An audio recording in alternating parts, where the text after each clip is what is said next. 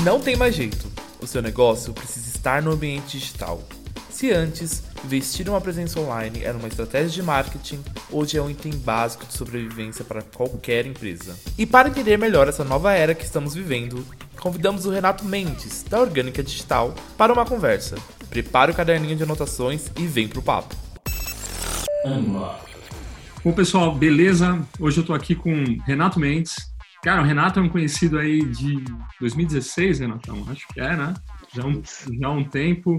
Cara, o Renato, assim, eu vou perder meia hora agora da, da, da nossa conversa falando o que, que o Renato é. Né? Renato, cofundador da Orgânica, professor de pós-graduação no INSPER, mentor na, na Endeavor, cara, escritor, cara, fez o livro, escreveu o livro Mude ou Morra, ex-diretor de marketing na Netshoes, Renatão da palestra, Renatão que mais você faz, Renato? Pelo amor de Deus, né, cara? É coisa para dedéu. E aí eu acho que assim, você vai falar para a gente, mas acho que a nossa conversa tem que estar, cara. Como que você arruma tempo para fazer tudo isso?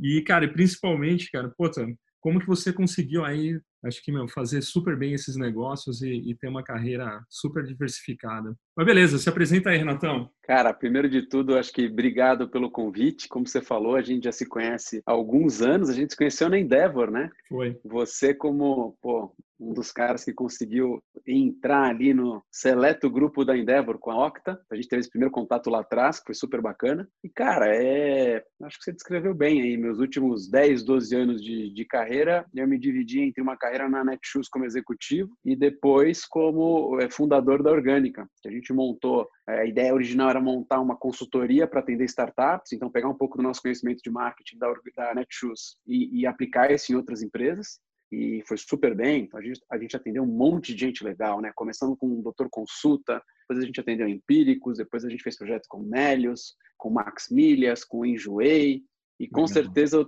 foram mais de 50. Então, com certeza eu estou cometendo uma injustiça com alguns dos empreendedores brilhantes aí que passaram com a gente. E aí, na paralela, a gente montou um fundo para investir em startups bem ali no comecinho, bem no, no early stage, né?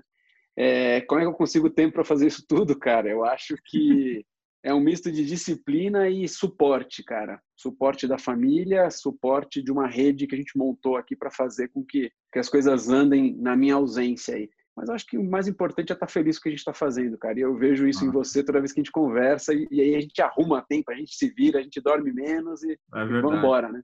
E Renato, onde você está guardando todo o dinheiro que você ganhou nisso tudo, hein?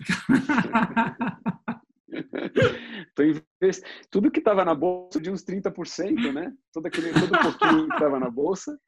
Cara, meu dinheiro hoje é, tá nas startups, tá no fundo, né? A primeira rodada lá de, de, de orgânica foi nossa, né? Então tamo, tô, tô, feliz, cara. Tô feliz. Graças que a Deus, essa parte tô feliz. É isso aí. Renatão, ele foi mentor ali no Octa, deu um monte de chute na canela, na nossa canela ali no começo, tentando quebrar nosso mindset. E naquele momento eu tava vindo muito do mundo enterprise, né?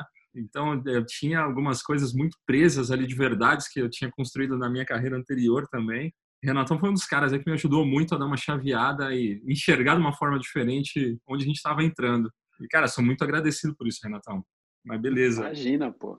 Eu fui teu mentor e depois virei teu aprendiz, pô. Ah, para com isso. Vamos lá. Cara, assim, você escreveu recentemente um artigo aí sobre o Covid. A gente já discutiu aqui nesse, nesses bate-papos muito em relação a como fazer proteção do caixa, é, o que, que os empreendedores fizeram ao longo do, do tempo, né? Mas a gente já está agora no, no, momento que eu acho que as, essas medidas já devem ter sido adotadas na maioria das empresas, né? Então, ah, preciso me proteger, buscar forma de, de trazer uma receita diferente e tudo mais. E você escreveu agora super recente, cara, como que o Covid afetou muito a, a economia, né? Então, tá, tá trazendo uma nova perspectiva para nós e também o comportamento do consumidor. Cara, queria que você desse assim um, um overview desses dois pontos da nova economia que você cita e principalmente desse novo consumidor, né, desse novo hábito, desse novo perfil de consumidor que a gente vai enfrentar, o que nós temos que estar preparados e tudo mais. Dá um overview para a gente aí para entender um pouco melhor. Não, legal, cara. Eu acho que assim a provocação que eu quis fazer no artigo e que eu consigo trazer aqui um pouco para vocês é a seguinte: é, putz, essa é uma crise diferente de todas as outras que a gente já viveu, né? A gente aqui que tem é, eu brinco, já passei por algumas crises, né? Já estou com mais de 40 anos, já passei por algumas crises, mas essa ela é, realmente ela é diferente de todas. Primeiro porque ela é uma crise de saúde que tem impacto na economia, né? Ela é uma, uma crise puramente econômica. E aí o que, o que eu quis provocar no artigo foi dizer o seguinte, como ela é uma crise de saúde e ela é causada por um vírus que tem uma transmissão muito fácil, muito rápida, a gente acabou tendo que tomar medidas de isolamento social. E aí as pessoas, é, minha sensação é que as pessoas buscando uma volta à normalidade ou uma volta às atividades rotineiras ou uma volta a algo que se pareça com aquilo, elas começaram a usar ferramentas digitais para isso. Então, você começou a fazer happy hour pelo Zoom, você só fez é, call o tempo inteiro de trabalho, não tem mais reunião presencial, é, os seus filhos estão estudando é, por meio da internet. Então, as pessoas começaram a usar ferramentas digitais e começaram a entrar mais no mundo online na busca por uma antiga normalidade, que hoje a gente sabe que não, nunca mais vai ter, ela não vai ser como antes, né? Mas o fato é que você teve uma adesão massiva das pessoas ao digital, Uhum. Né? É, em todas essas atividades rotineiras, em outras também. Né? Na hora de você pedir comida, você não vai mais no mercado, você não vai mais na farmácia, tudo por, por e-commerce, tudo por aplicativo. Então, o Covid ele acelerou o processo de digitalização da população, do consumidor, e aí a maior parte das empresas não estava preparado para esse movimento, na intensidade e na velocidade com que ele aconteceu. Então, a provocação do artigo que eu dava era o seguinte, cara, as empresas estão tendo a maior oportunidade da vida de fazer uma transformação digital. Porque uma coisa eu te dizer, Rodrigo, digitaliza, cara, vai ser legal, pô. confia em mim. Outra coisa eu dizer, a tua fonte de receita original, que era offline, secou e eu não sei por quanto tempo que ela vai ficar fechada essa torneira. Você é obrigado a ir para online, você vai fechar as portas. Então está acontecendo uma migração para o digital de uma maneira forçada, de um, de um, negócio na marra. E aí, claro, as empresas que entenderam isso ou que se prepararam para isso estão saindo na frente. As empresas que deixaram agora para começar a falar de digitalização vão apanhar mais. E, obviamente, alguns setores da economia, a grande, a imensa maioria, estão sendo prejudicados e uma minoria, mas alguns setores são beneficiados pela crise. Né? Alguns setores ali, a gente investe numa empresa que é a IVE, de produtos de limpeza, né? YVY, produtos de limpeza 100% naturais. Cara, é uma das poucas empresas do nosso portfólio que está surfando essa crise de uma maneira assustadora. Ela com Legal. certeza vai sair da crise maior do que ela entrou. Que legal. Por quê? Porque o modelo de negócio é online, porque tem uma demanda por produto, limpeza é um tema que veio para a pauta de uma forma como nunca tinha vindo. E ainda tem um terceiro elemento, que é uma particularidade do setor da IVE, que normalmente a gente compra produtos de limpeza, mas não é a gente que limpa a nossa casa. Exato. E agora o que está acontecendo? Tem muita gente que está limpando a casa. É e aí você começa a olhar e fala, puta, que bacana a experiência com esse produto, olha o cheiro. A IVE vende em cápsulas, como se fosse uma cápsula da Nespresso, assim, né? E você monta em casa, assim. Então, acho que a mensagem central é essa, né? Está acontecendo uma digitalização na marra puxada pelo consumidor, porque sempre quem puxa a disrupção é o consumidor, né? O pessoal fala do Uber, não é o Uber que faz a disrupção. Uhum. Quando o consumidor pega o dinheiro e fala vou tomar um Uber e não um táxi, aí acontece o gatilho da, da disrupção.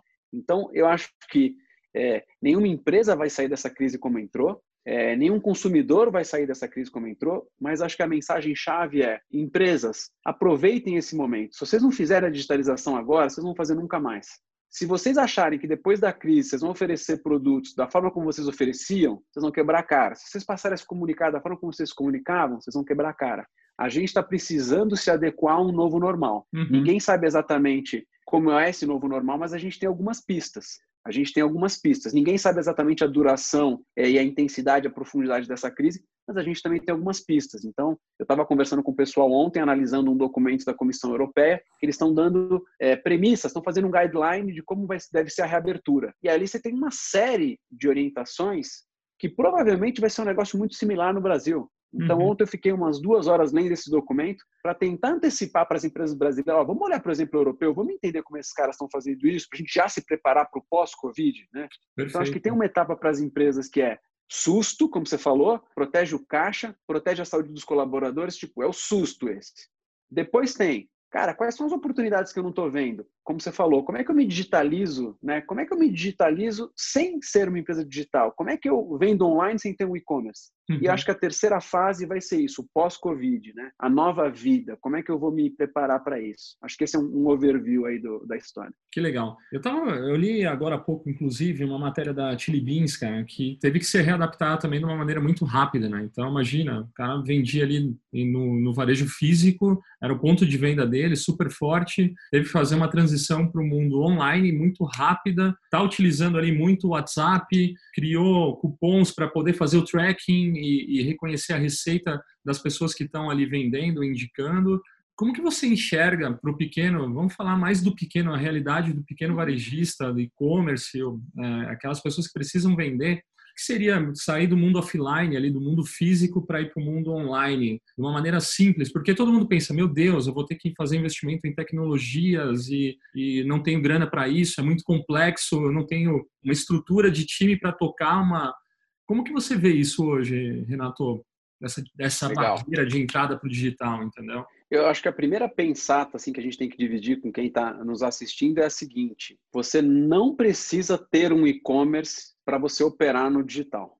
Né? Porque a, a, barreira inicial que eu sinto com as pessoas que eu troco, principalmente em redes sociais, é, puta, Renato, mas eu não tenho e-commerce. Ah, mas eu não. Cara, calma. Primeira dica é: você não precisa ter um e-commerce. Você pode se aproveitar de plataformas digitais existentes. Você falou do WhatsApp, a gente pode olhar para o Uber, a gente pode falar de Facebook e Instagram. Tem um monte de plataformas que já estão aí, que são gratuitas, que às vezes você já usa como consumidor e que você pode começar a se apoiar nelas para é, iniciar essa tua operação online. Então, a primeira dica é não ter um e-commerce não pode ser um obstáculo. Aproveite-se das plataformas digitais existentes. A segunda dica é, se você não tem um e-commerce, não monte um e-commerce agora. Não faz sentido, como você falou, a gente fazer um super investimento numa plataforma, numa configuração. Eu vou pensar como é que vai ser minha logística. Não é o momento para fazer isso agora. A gente está no mode survival. Uhum. Né? É o momento é o momento de pensar do jeito startup, é o momento de fazer o MVP do seu digital. Legal. O que é o MVP do seu digital? É isso que a gente está dizendo. Então, de novo, a, a grande pergunta que os e-commerce sempre se fazem para começar uma operação é assim: quem que é meu público-alvo? Como é que eu impacto esse cara, entendeu? Que valor que eu posso gerar para ele? Então, acho que a primeira pergunta que as empresas deveriam se fazer é: para quem que vocês vendem ou para quem vocês vendiam? Enxerga esse cara. Como é que é a situação dele durante o Covid? Perfeito. Eu, por exemplo, aqui como pai, né? Eu tenho filhos, pô. Eu sei que você tem também, você tem vários filhos aí. Cara, a gente não estava acostumado, vamos falar a verdade, a gente não está acostumado em fazer a gestão da casa, dos filhos e do trabalho simultaneamente. É um baita desafio. Então, Exato. eu como consumidor, eu passei a ter novas dores uhum. nesse processo de Covid. Então, a pergunta que você tem que fazer é, cara, se coloca no lugar do seu consumidor, mapeia novas dores que eles estão sentindo, que eventualmente você não viu, e aí começa a pensar em adequar sua proposta de valor para resolver essas dores. Então, quando eu contrato um aplicativo como Play Kids, porque ele me dá uma trégua com meu filho, que eu deixo ele lá jogando, eu não quero que ele fique um zumbi assistindo TV, mas ele fica jogando um joguinho, o cérebro dele está funcionando, ele está sendo desafiado.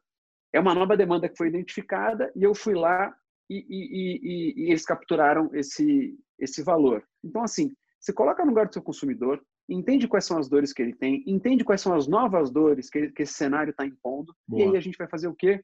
A gente vai começar a testar hipóteses para resolver esses problemas. Eu tenho exemplos aqui, eu, eu tenho um amigo, né, dono de uma academia aqui que eu frequentei muito tempo, ele me ligou e ele me falou, Renato, eu, tô, eu fui obrigado a fechar a academia. Ele é totalmente offline, uma atividade que é presencial, né? O governo me obrigou, não é nem, não tem como discutir. Exato. E o que, que ele começou a fazer, Rodrigo? Eu acho que é o tipo de sacada que dá para ter. Ele não fez esse processo que eu estou contando para vocês da metodologia de startup, né?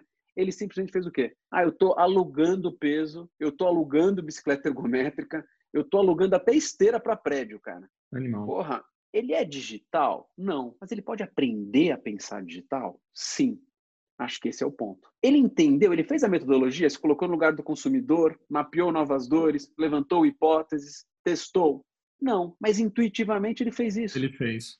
O que eu estou dizendo é tem um método para fazer. Então, ele entendeu uma nova dor, porque as pessoas estão em casa, querem continuar fazendo exercício, até uma, uma válvula de escape para esse momento que a gente está, mas não pode, cara, porque você não pode ir no parque, você não pode ir na tua academia. Mas, de repente, peraí, eu vou comprar uma esteira de 10 mil reais? Putz, agora acho que não dá para fazer esse Muito investimento. Claro. Exato. Mas e alugar no prédio uma esteira, sei lá, por 300 reais, e a gente faz um acordo aqui que cada um pode olhar por uma hora, tem que agendar a hora de uso. No meu prédio está acontecendo isso, você tem que agendar a hora de uso da academia, né? Só pode um, um apartamento por hora, por vez. Né? De novo, o cara pensou digital, como é que ele impactou os clientes? Cara, ele pegou a lista de, de clientes da academia e mandou mensagem por WhatsApp para todos. Que massa. E eu falei, velho, como é que você está entregando? Cara, Uber, Pô, mas como é que você manda uma esteira? Ah, a esteira foi mais complicado, mas a gente dá um jeito. e assim como esse dono de academia, eu conversei com empreendedores que estão alugando notebook para quem tem que trabalhar em casa e não tem, é, tem que fazer home office e não tem computador em casa. que é a realidade de muita gente. Sim, sim. Eu conversei outro dia com o dono lá da, do Debet, que, é um, que acabou virando um grande amigo, né? É, o Debet tem uma situação interessante. Ele já tinha um e-commerce, mas né, o maior, a participação mais relevante do negócio dele é presencial, lá no restaurante que ele tem aqui em São Paulo e no açougue. Já tinha o e-commerce. De repente fechou o restaurante, fechou o açougue, só faz delivery. O que, que ele fez para alavancar as vendas no online? De novo, é o ser criativo, é experimentar. Várias coisas que você experimentar não vão dar certo. Mas a lógica dessa nova economia é tentativa e erro, é experimentação, mensuração e aprendizado. O Debet fez o seguinte, cara, ele monta toda semana um combo, então vamos lá, combo hambúrguer dry age essa semana. Semana que vem, combo fraldinha com linguiça, tal. Ele monta os combos e ele faz uma live ensinando a preparar pratos que estão incluídos naquele combo. Perfeito. Então outro dia, por exemplo, pô, eu fiquei fazendo ele mexendo nos hambúrguer, eu falei, pô, eu vou comprar essa porra, cara. Tá lindo demais, cara. Então, assim, o que, que ele faz? Falando tecnicamente com uma perspectiva de marketing, né? Uhum. Ele gera brand awareness, dizendo que ele vai fazer uma live, então ele atrai as pessoas para o topo de funil. Exato. Ele esquenta esse lead na live, que uma coisa é ele dizer compra, outra coisa é ele mostrar, ele mostrar textura, ele dá dicas, ele fazer. E uhum. ele vende, ele faz um combo, quer dizer, ele faz um pacotinho que ele junta coisas, dá uma percepção para o consumidor que tem um desconto, né, quando você compra blocado, e ele gera escassez só essa semana. Não, tem que comprar essa semana. O pior, Renatão, é o seguinte, cara, eu posso te falar. Eu, eu comentei do debate, acho que em uns dois, pelo menos uns dois vídeos aqui dessa série que a gente está fazendo, porque eu tô comprando dele, cara, pelo menos umas três vezes por semana, cara.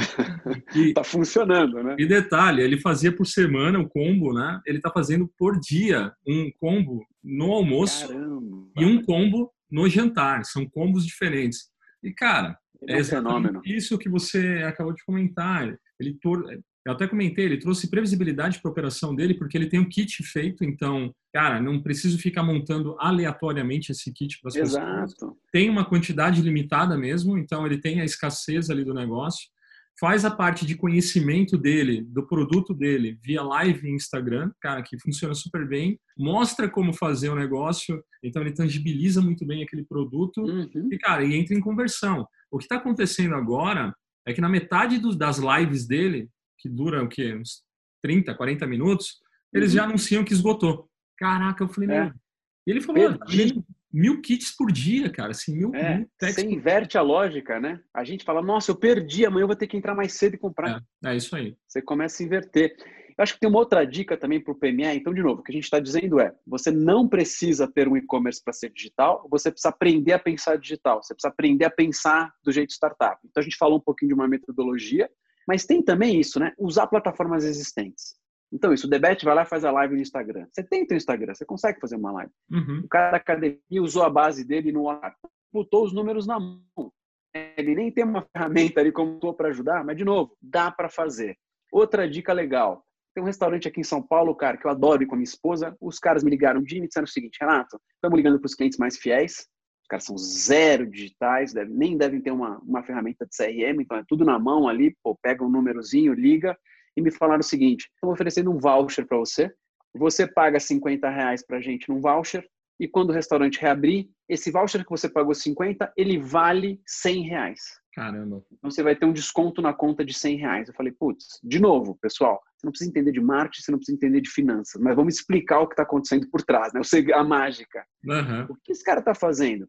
Ele deve estar tá com um problema de caixa, ele está tentando fazer uma antecipação de recebíveis, ele está tentando puxar dinheiro que ele ia receber lá na frente, está dizendo, me dá esse dinheiro hoje, senão eu vou quebrar. Me antecipa, antecipa, traz, né? empurra a despesa e antecipa os recebíveis. Ele está pedindo esse dinheiro agora e para não ficar um jogo desequilibrado, eu até poderia ajudar, porque eu sou fã do restaurante, eu sou amigo do dono, mas ele cria um benefício para quem aderir, né? que é, cara, um bônus de 100%. Uhum. É, eu pago 50, vale 100. Eu pagaria de novo, até 50 para usar 50 lá na frente. Mas quando ele me diz que é 50 para 100, eu brinquei com ele, eu falei, dá para comprar três?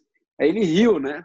falou, pô, ele não tinha pensado nisso. Eu falei, eu quero três vouchers, cara, que eu tenho 300 pau para gastar. Então, a gente está chamando esse conceito de lista de espera, que é paga agora e usa depois. Perfeito. Da perspectiva do consumidor, é ajuda um pequeno negócio, um comércio local que esteja próximo de você. Da perspectiva do comércio, é antecipa uma receita que é vir lá na frente para proteger o teu fluxo de caixa e você não quebrar. Cara, isso é um negócio que o e-commerce faz a vida inteira, né? A gente está, de novo, pegando o jeito de pensar e jeito de agir do digital e mostrando que qualquer pessoa pode implementar esse tipo de solução no seu dia a dia, né? Cara, que legal, que legal.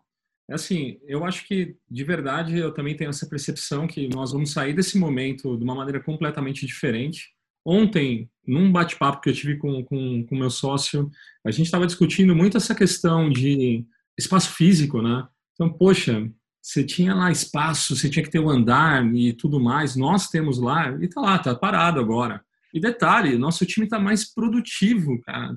A gente está num momento completamente diferente, está mais produtivo. Não que a gente não vai precisar do espaço físico lá, mas agora acendeu assim a luz para nós que, pô, será que para expansão, será que a gente não pode pensar em ter é, posições aqui que rotativas, ninguém tem mais lugar fixo, parte do time trabalha realmente remoto, porque está funcionando bem? Nos, ah, isso nos fez também trazer mais controle para a operação, para saber que as coisas estão caminhando, né? Então, eu preciso entender o progresso dessas coisas. Uh, então, a gente precisa de controle. Então, nos forçou a ser, a, a ser mais disciplinados com algumas coisas.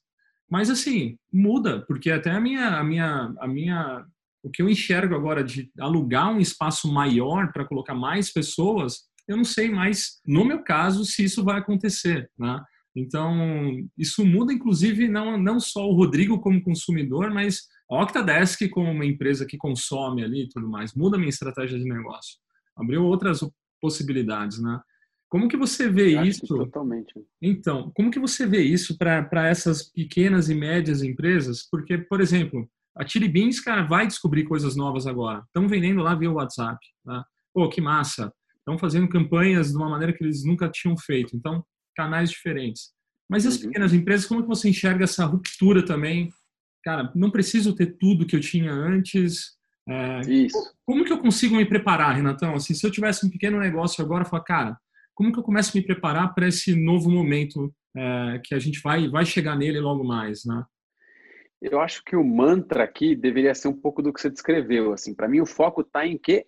Aprendizado aprender, aprender, aprender. Então eu vou o tempo todo experimentar coisas novas e eu vou verificar se elas funcionam ou não. Você deu um exemplo super bacana. De repente, na expansão da tua empresa, você não vai precisar de um escritório dessa magnitude, né? Você pode fazer uma expansão para outro país, de repente, com ninguém estando lá presencialmente, né? Uhum. Eu brinco que todo empreendedor, a gente fala do trabalho remoto, mas todo empreendedor tem no fundinho aquele medinho assim, né? Será que esse troço vai funcionar, cara? Né? Será que esse negócio vai operar? E agora a gente não teve essa escolha, né? Empurraram a gente do abismo, e aí quando uhum. você já estava caindo, você falou, meu, ou vai ou vai. Mas você está tendo um aprendizado bacana, que é isso, a tua expansão pode acontecer de outra forma. Você falou a mesma coisa da Chili Beans para perspectiva de canal, né? Então, eu acho que a mensagem aqui chave é aprendizado. Aproveite esse período de quarentena e isolamento social para fazer experimentos que você nunca fez, porque você não teve oportunidade, porque você não teve coragem. Então, estava falando com o pessoal outro dia de arquitetura, né? E eles falaram, cara, parou. Parou, eu não estou decorando a casa de ninguém, não estou fazendo nada. Então, eu dei a dica dos vouchers da lista de espera, eles já estão usando, já me mandaram uma mensagem dizendo que está funcionando, que gente comprando, e incentivei eles a fazer exatamente isso que a gente está fazendo. Lives. Eles estão começando a montar cursos para ajudar as pessoas a decorarem as suas casas. Esses caras jamais fariam isso em condições normais. Exatamente. Né? Porque ele fala, ele brincou comigo, pô, mas você quer tirar meu trabalho? É lógico que não. Você dá dica para alguém decorar a tua casa, não é que você vai deixar de contratar um decorador ou, ou um arquiteto. Pelo contrário, você vai tornar a marca deles mais conhecida, você vai constituir autoridade e quando alguém for precisar daquele serviço, você vai lembrar. Então, assim, experimenta é, produzir conteúdo online, experimenta ativar sua base pelo WhatsApp, Experimenta usar segmentações de mídia do Facebook e do Instagram. Cara, 10 reais você consegue colocar uma campanha no ar no Facebook. Você pega um post no Instagram, dá impulsionar, seleciona os públicos, experimenta vender por lá, vê o que acontece. Bota o teu número de telefone, tira uma foto bonita. Ah, mas eu não... Cara, vai experimentando. De novo, para mim o mantra é experimentação e aprendizado. Então, como que se prepara para o pós? Aprendendo durante o processo. É o learn by doing, que a gente brinca tanto das startups, né? É super legal ler todos os livros, ouvir aqui a nossa live, tudo isso é legal.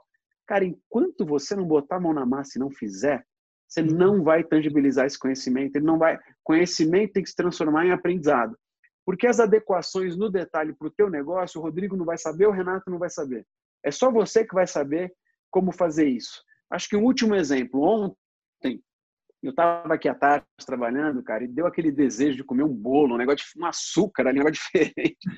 E eu falei, pô, que saudade que eu tenho do bolinho que tem aqui em casa, perto de casa aqui. Aí falei, cara, será que esses caras não estão vendendo online, meu? Dei um Google, achei aqui o, o, o site da turma e tinha o telefone, eu liguei. E ela me falou: Ah, eu levo para você um bolo aí se você quiser, cara. Comprei um bolo de fubá, em 10 minutos estava na minha casa, né? Aí, puta, fiquei, bati um papo, como é que tá, tá, tá, tá. Ela estava começando a experimentar a venda online. E ela falou: Eu não sei se eu vou pro rap, eu não sei se eu entrego. de cara, de cara, manda mensagem para tua base. Pega as pessoas que compraram nos últimos seis meses e manda uma mensagem. Exato. Pega os teus seguidores no Facebook e no Instagram, publica algo começa, não fica planejando muito, começa, faz alguma coisa, tira do papel, vê o que funciona, é muito rápido assim, né? Exato. Você aprender o que vai e o que não vai, né? Cara, eu, eu, eu não sei uh, a tua opinião, mas o que eu vejo assim, né? A gente nasceu lá no Octa com a cultura da experimentação. Então não tem certo ou errado. Quem vai determinar o certo e errado, na verdade, é o consumidor que está lá na ponta. É ele que, é, que julga se, se é bom ou é ruim aquilo que você está fazendo. Então a gente para de devagar um monte de ideias e vai muito mais para a prática, porque ele, ele precisa dar o veredito final. Então, quanto mais rápido eu colocar a ideia na mão do, do consumidor que vai dar o veredito final, mais rápido eu aprendo com aquilo. E a gente, no começo, demorava mais nos experimentos, buscava experimentos mais refinados. E, cara, hoje em dia a gente consegue, assim, muito rápido colocar experimentos muito curtos e, e, decompor ideias, né? Então, poxa, legal, eu preciso vender online. Você acabou de dar um baita de um exemplo. Puta, eu vou ligar para a RAP, vou ter que me cadastrar, os caras precisam me aprovar, tem toda uma esteira tal. Será que vai funcionar? E se não funcionar? Lascou-se, você perdeu, investiu um baita tempo. Né? Quais são suas dicas para que as empresas consigam ter experimentos mais curtinhos, mais simples, cara, mais rápidos? Porque o que importa é o aprendizado. Eu acho que é o grande X do negócio, assim, o experimento ele vai dar errado. Então, que dê errado rápido, que se aprenda rápido e faça outro no lugar. Né? Com aquele aprendizado, você já melhorou, já mudou. Quais são suas dicas aí, Renatão, de experiência, até com as startups, levando agora isso para as pequenas e médias, para a experimentação mais simples? Porque todo mundo pensa em experimento uhum. muito complexo, né? Então, isso. vamos isso mais... Eu acho que você deu uma boa parte da receita aqui na, no no teu comentário, né? Porque eu acho que tem uma variável super importante que é simplificar. Então é sempre se perguntar, isso que você falou, qual é o objetivo de um MVP, qual é o objetivo de um teste? Antecipar o feedback do cliente. Ponto. É isso. Ah, vou fazer um e-commerce em seis meses. Esquece essa porra, com, com o perdão do francês aqui. Põe no WhatsApp, começa a vender. Então acho que o primeiro tema é é o mais simples, rápido e fácil. É uma, uma terminologia que a gente usa, né? É o jeito mais simples, rápido e fácil de fazer isso. E aí você mata um monte de ideia que seriam mais complexas, né? Então, de novo, tem a ver com velocidade, tem a ver com simplicidade e tem a ver com botar esse negócio no ar logo. Acho que essa é a primeira dica. A segunda dica, eu acho que é o seguinte: tenta definir minimamente o que é sucesso. O que eu quero dizer com o que é sucesso? O que você ficaria feliz se acontecesse como resultado desse teu experimento? Então, vamos lá pegando o caso aqui da, da, da, vendedora de bolo da academia, vamos dizer que ela tenha 100 pessoas ali na base. Ela vai ligar para todos para tentar vender, né? E ele vai ligar para todos para tentar alugar os equipamentos. Cara, define qual que é o KPI de sucesso. KPI de sucesso é venda de bolo e é aluguel de equipamento. Tá, é isso que eu vou medir. E qual que é uma meta? Ah, eu quero vender cinco bolos. Essa semana eu quero vender cinco. Porque senão, uma coisa que eu vejo muito na PME, faz um experimento, uma parte do time acha que foi legal, uma parte do time acha que não foi. Então, é. define o que é sucesso. Como é que define o que é sucesso? Setando uma métrica e uma meta.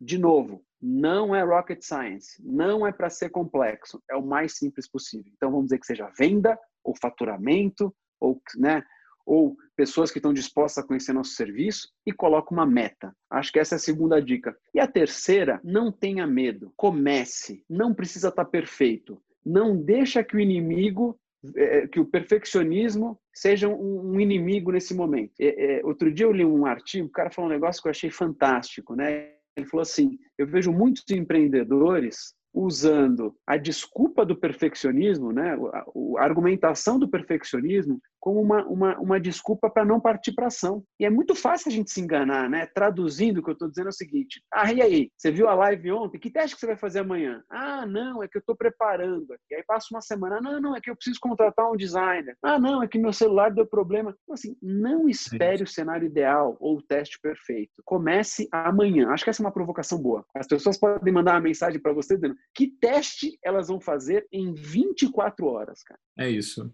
É isso aí. Estou preocupado com o teste? Não. Eu estou preocupado para você sair da paralisia e partir para ação. E ótimo. E colher o aprendizado. Eu acho que aí, pô, o que, que deu colher certo?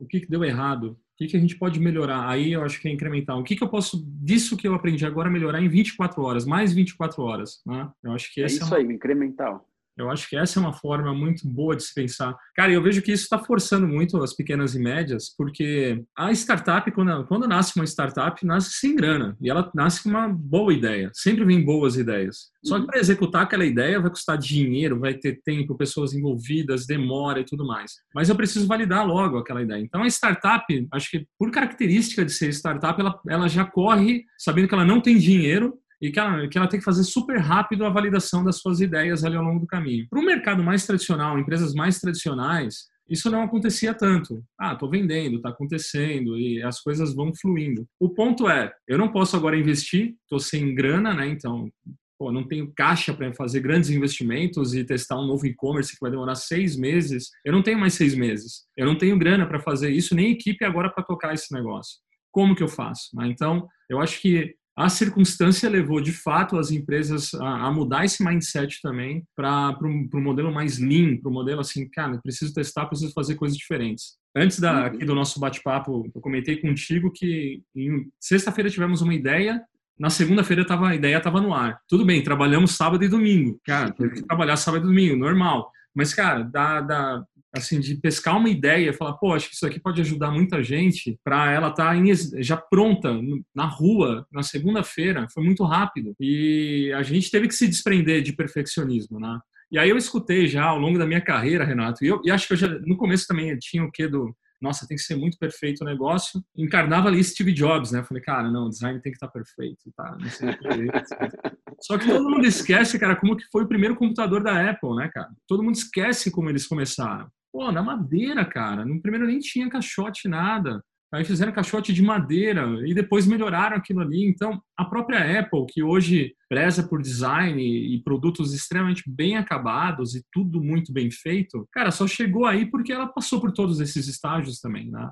E isso as pessoas acabam esquecendo um pouco, porque o mais importante é resolver um problema que está na mão do consumidor. Esse é o ponto que a gente tem que focar. Né? Exato, exato. E é o que você falou, assim, né? A startup, ela nasce e vive né, é, num, num estado de escassez permanente. É. Escassez de recurso, né? De dinheiro, escassez de recursos humanos. Não, sempre tem menos gente do que vocês precisam, né? sempre sempre está devendo, né? Então esse estado de escassez permanente ele obriga o empreendedor e as pessoas que trabalham lá também têm que ter esse perfil de, de, de fazer mais com menos, né? A gente começou a trabalhar, né? De novo, a gente montou a orgânica para atender startups, mas começou a acontecer de uns dois anos e meio para cá é que grandes empresas começaram a nos procurar para entender o jeito startup de fazer as coisas, né? Acho que essa é a prova cabal de que esse jeito é, é, é o modelo vitorioso. E aí você chega numa grande empresa e é difícil você fazer Ctrl-C, Ctrl-V no, no, no, jeito startup de agir, né? Porque tem uma série de travas. Ela é burocrática, ela é hierárquica, ela é processual. E aí é o que a gente começou a fazer é encontrar alguns atalhos para tornar uma grande empresa startup. Eu posso contar alguns aqui, algumas coisas que até divertidas, né? Então, por exemplo, a gente começou, é, é, como é que você torna, cara, uma área que sempre teve acostumada a ter dinheiro, a fazer tudo no tempo dela, como é que você faz para ela ser mais criativa? Uma medida que a gente começou a implementar, sempre com, com o ok do CEO, lógico, é dizer o seguinte, cara, corta o budget, eu dizia, corta o budget dos caras. Ah, como assim? Cara, a partir de amanhã vocês acabaram de perder 80% do orçamento da área. Porra, mas não vai dar para fazer nada. Uhum. Bem vindo ao mundo dos seus concorrentes, cara. É assim que eles operam. E se você visse a quantidade de ideias que surgem na escassez, porque, de novo, eu brinco, né? Eu brincava o seguinte, cara, vamos botar os gato gordo para correr, né? É uma péssima analogia, mas a, a, ideia é o preguiçoso, pô. O cara que tem muita grana, que tem muito time, corta dois caras do time dele, corta o orçamento e deixa esses caras ralarem, penarem um pouco. E a gente fazia workshops e a quantidade de coisas que surgiam era um negócio fantástico. Uma outra coisa que a gente fazia em grandes empresas, né? Que tem um lado que é empurrar e tem um outro lado que é tentar destravar. Muitas vezes a grande empresa ela apanha na briga com a startup, porque a startup é muito mais ágil, né? É sempre aquela analogia do transatlântico com o jet ski, né? Puta, uhum. ó, que tem um pá, pá, pá, pá, corta para lá, corta para cá, mudou o, mudou o clima, vai chover, ela corta para a esquerda, veio uma onda, é, ela é E o transatlântico, ele meio que fica sujeito a tudo e não consegue mudar. O transatlântico também é muito mais estruturado. Se vier uma porrada, ele aguenta mais que o jet, né? Então, o que a gente fazia era o seguinte, eu preciso criar condições para que essa grande empresa compita de igual para igual com as startups. Então, o que a gente começava a fazer nas grandes é criar células apartadas do dia a dia da grande empresa, apartada não só do dia a dia, mas apartada assim, autonomia orçamentária. Legal. Assim, cara, esse projeto tem 5 milhões. Ninguém mete a mão nisso, ninguém, não quero saber como ele vai gastar. Autonomia para contratação de fornecedores, então não tem processo de mesa de compra, três meses de análise. Ah, exato. Autonomia para contratação e tomada de decisão. Aí o pessoal fala, pô, vocês estão querendo fazer um motim aqui dentro? falava para mim às vezes. É isso, quase. Né? Pô, o que vocês estão querendo causar?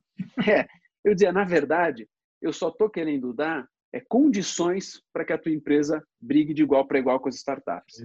Né? Porque é isso que a gente precisa fazer. Porque essa é a vantagem da startup, a gente precisa tentar igualar o jogo é, é do lado de lá. Isso que eu estou dizendo vale para quem está ouvindo a gente. Né? Às vezes você é uma PME, vezes você é um pouquinho mais, já tem algumas travas. Destrava, destrava. É, trabalha com a lógica de escassez, se obriga a fazer mais com menos. E esse momento da quarentena, eu acho que é o momento perfeito para refletir e experimentar. Perfeito. Cara, eu, eu tenho acompanhado alguns movimentos em empresas mais tradicionais, acho que é bem isso daí mesmo. Elas estão sendo forçadas a se destravar.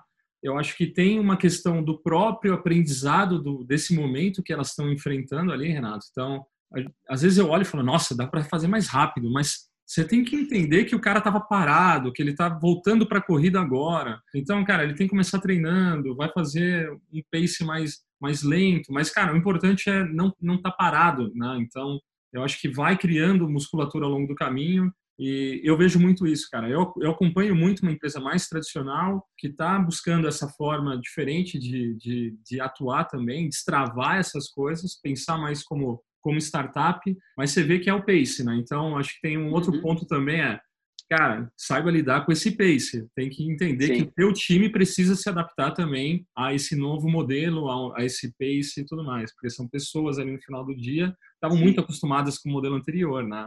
Então, destravar é, é bem isso. É destravar é tudo. É bem né? isso. É.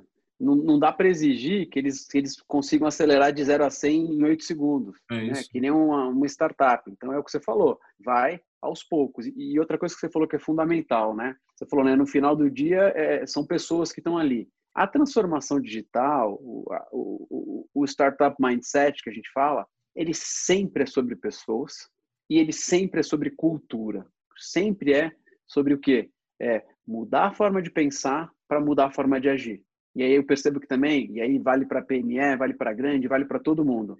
As empresas querem mudar a forma de agir antes de mudar a forma de pensar. Elas estão preocupadas com a ferramenta. Não. Elas estão preocupadas. Cara, precisa primeiro mudar a forma de pensar. Quer mudar a forma de pensar? São todos esses exemplos que a gente deu aqui ao longo da nossa conversa. O testar rápido, o foco no aprendizado, a velocidade e tal. Você primeiro precisa mudar a forma de pensar. Para depois a gente vir para uma discussão de qual é a melhor ferramenta. Todo mundo sabe que a melhor ferramenta é a Octa no final do dia, mas deixa ele, ele concluir isso depois.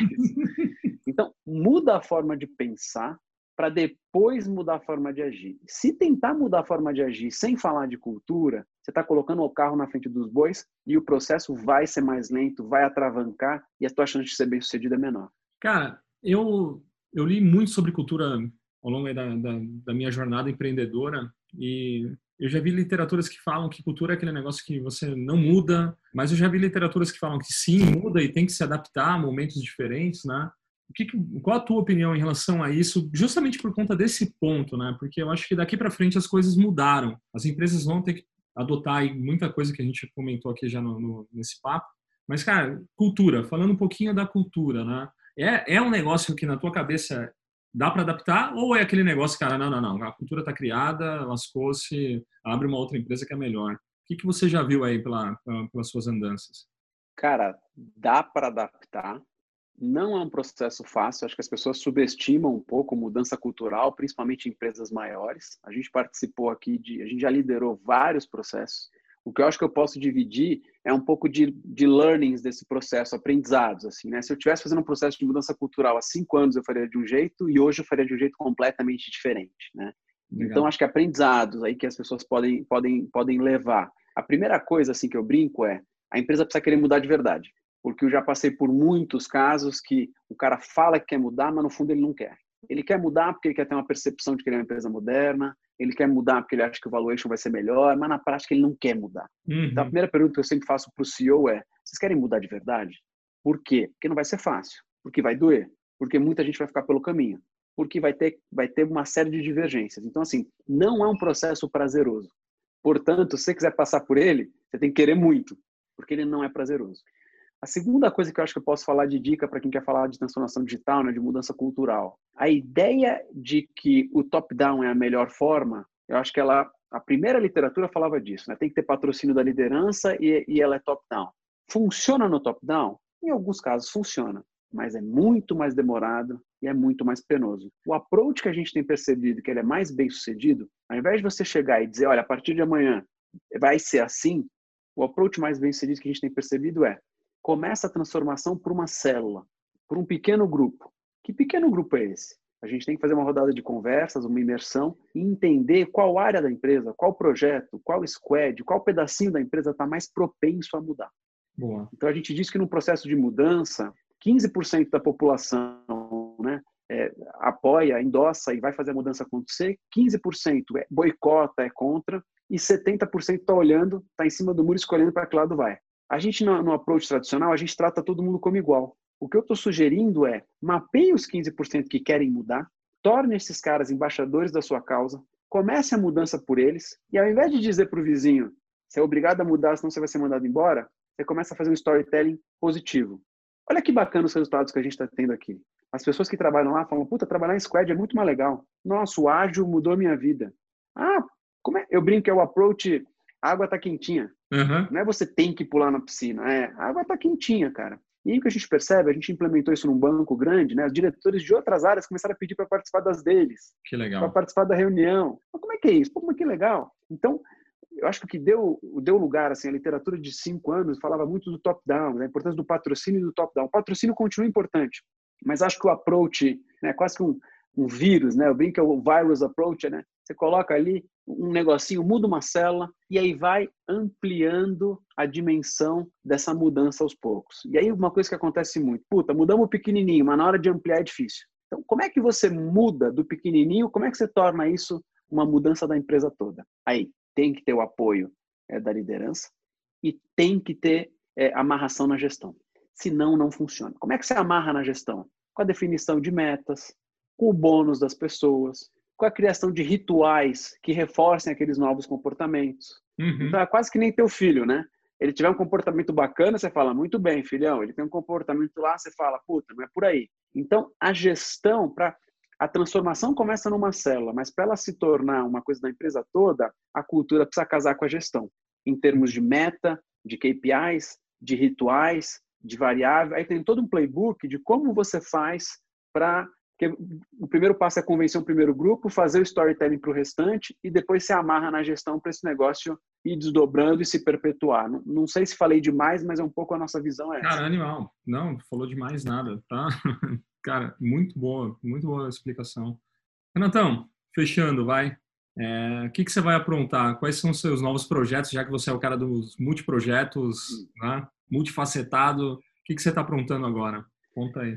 Cara, tenho me dedicado nas últimas semanas a estudar muito essa questão do impacto da crise nos negócios, principalmente nas PMS, e estou produzindo aí uma série de conteúdos para ajudar empresas eh, a superar esse momento de crise. Então, como você falou, tem uma etapa inicial, que é o básico, que é a parte financeira, a parte de pessoas e a parte de oportunidades, digitalização, um pouco que a gente conversou, e depois tem a vida pós-Covid, alguns estudos, como a gente estava conversando né, antes de, de começar aqui, eu estou estudando muito o caso de alguns países europeus, como que essa reabertura está acontecendo na prática para tentar antecipar para as empresas brasileiras. Legal. Então eu criei aqui uma, eu criei uma, uma, uma news, depois a gente divulga aí se você puder na, né, aqui no textinho, para as pessoas que quiserem acompanhar esses conteúdos e eu tenho tentado dar uma contribuição dessa forma. E aí isso vai se desdobrar em várias coisas. A gente vai fazer live, eu vou levantar dinheiro com, com o conteúdo e vou doar esse, esses recursos para quem está precisando. Eu acho que é um momento assim, como falou, ninguém vai sair dessa crise como entrou, né? E o que eu tenho sentido mundo menos egoísta, que mais altruísta, as pessoas realmente é, virando uma chave de que esse é um problema de todo mundo, né? Não é um problema de A, de B ou de C. Exatamente. Cara, que legal, Renatão. Baita aula, né, cara? Não é por isso, não é por menos que você tá lá no INSPER também dando aula e tudo mais, né? cara, tem que, que agradeço, agradecer, cara, foi muito legal. Te agradecer pra caraca, tem muito aprendizado bom aqui, muito conteúdo bom para compartilhar com, com todo mundo. Cara, sensacional. Renatão, muito obrigado mesmo, tá? Obrigado pelo teu tempo aí, valeu pela, pela aula. Imagina, obrigado você pelo convite, parabéns aí pelo trabalho, cara, com a empresa, uh, os conteúdos que estão produzindo e espero ter, ter ajudado aí, colocado um, um tijolinho aí nessa, nessa tua construção, cara, que tá cada vez mais bonita. Obrigado mesmo e parabéns. Valeu, Renatão, um abraço. Abraço, tchau, tchau.